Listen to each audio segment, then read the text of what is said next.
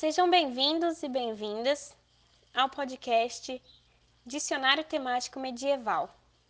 Aqui vocês encontrarão episódios sobre temáticas que abrangem o período conhecido como Idade Média. Convido vocês a deixarem seu cavalo descansar, acender uma fogueira e se aquecerem para ouvir a temática iconoclastia. Olá, meu nome é Bruna Silva. Olá, meu nome é Islan Guiar, somos graduandos do curso de História da Unespar. A iconoclastia do Império Bizantino ela ocorreu durante o século 8 e 9. Esse movimento estava ligado à política e também à religião do Império. Vamos dizer assim que esse termo iconoclasta ele quer dizer literalmente quebrador de imagem, onde a sua origem vem do grego eikon. A crise iconoclasta, ela foi um movimento na qual ela foi dividida por três poderes do Império Bizantino, sendo eles o patriarcal, monacal e por fim o imperial. Travou-se uma batalha na qual de um lado estavam pessoas que defendiam o culto da imagem representativa que era mais conhecido como os iconófilos, e do outro pessoas que não eram a favor dessa idolatria, que no caso eram os iconoclastas. Como propósito inicial da iconoclastia era purificar o cristianismo, isto é, acabar com a adoração de imagens e objetos que eles acreditavam que tinha um certo poder, ou seja, eles acreditavam que esses objetos eles eram milagrosos e que, de uma certa forma, possuía um poder de proteção para todo o Império Bizantino. Em uma primeira percepção, a iconoclastia surgiu para quebrar a veneração dos ícones religiosos. Porque essa adoração, essa veneração excessiva deles, passava uma ideia de que esses ícones eram ídolos com o início em 726 no Império de Leão III e fim em 843 no Império de Teodora Armênia, a iconoclastia provou uma luta que só teve pausa em 787.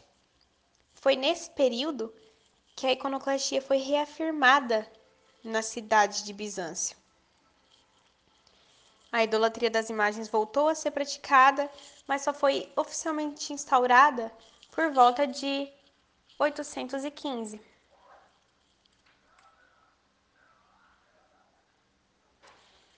Uma das problemáticas levantadas é que, já que a iconoclastia foi implementada de acordo com as vontades do rei de Bizâncio, a população bizantina não tinha participação na opinião sobre a instauração dela. Mesmo se ela fosse a favor ou contra, o imperador agia como representante de Deus na terra. Portanto, suas ações nunca eram questionadas e a população só cabia aceitar a situação. Grande parte da defesa a favor da idolatria dos objetos religiosos, ela, ela foi feita pelos monges e pela igreja. Esses monges que defendiam as imagens, eles foram bastante perseguidos durante todo esse movimento e tiveram seus bens materiais caçados. O que balançava a relação da igreja com os imperadores é que eles tinham, eles temia por perder a influência sobre a população. Em geral, o fim da iconoclastia no século IX é, deixou inúmeras estátuas, como também quadros, obras e objetos destruídos. Durante todo esse movimento, muitos dos fiéis eles foram perseguidos. É, temos a percepção, sabemos, que a iconoclastia ela foi derrotada, pois, por fim, nos próximos tempos, a partir do século IX, é, liberou a idolatria de volta, vamos dizer assim, e está presente até nos dias atuais. Mas sim, sabemos que a iconoclastia ela foi derrotada.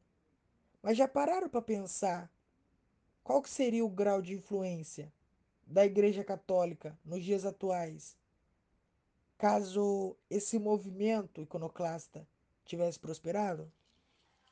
Você acabou de escutar o nosso podcast Dicionário Temático Medieval, um projeto da disciplina de História Medieval 1 da Unespar, campus de Campo Mourão, coordenado pelo nosso professor Daniel Lula Costa.